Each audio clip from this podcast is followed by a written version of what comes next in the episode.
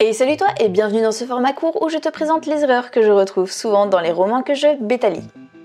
Quand on écrit une scène d'action, on ne sait parfois plus où donner de la tête et forcément on perd le nord. Ton héros essaye d'échapper aux méchants et se précipite dans les escaliers afin de fuir?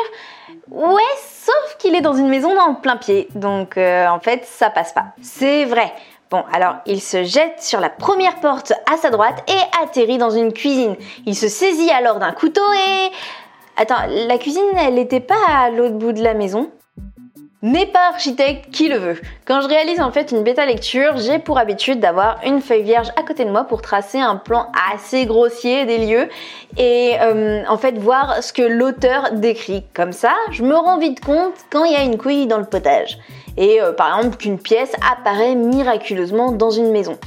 Non, toutes les habitations ne sont pas Poudlard et les escaliers ne changent pas d'emplacement à heure régulière.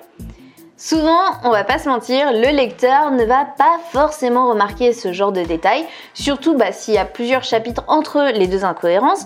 Mais dans le doute, est-ce qu'on a vraiment envie de passer pour un blaireau?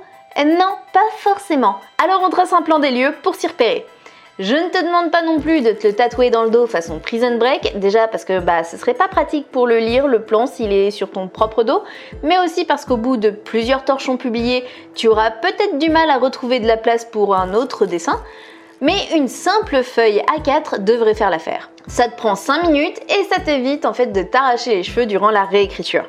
Tu sais quoi? Ça peut même t'aider à mieux visualiser les scènes d'action en bonus.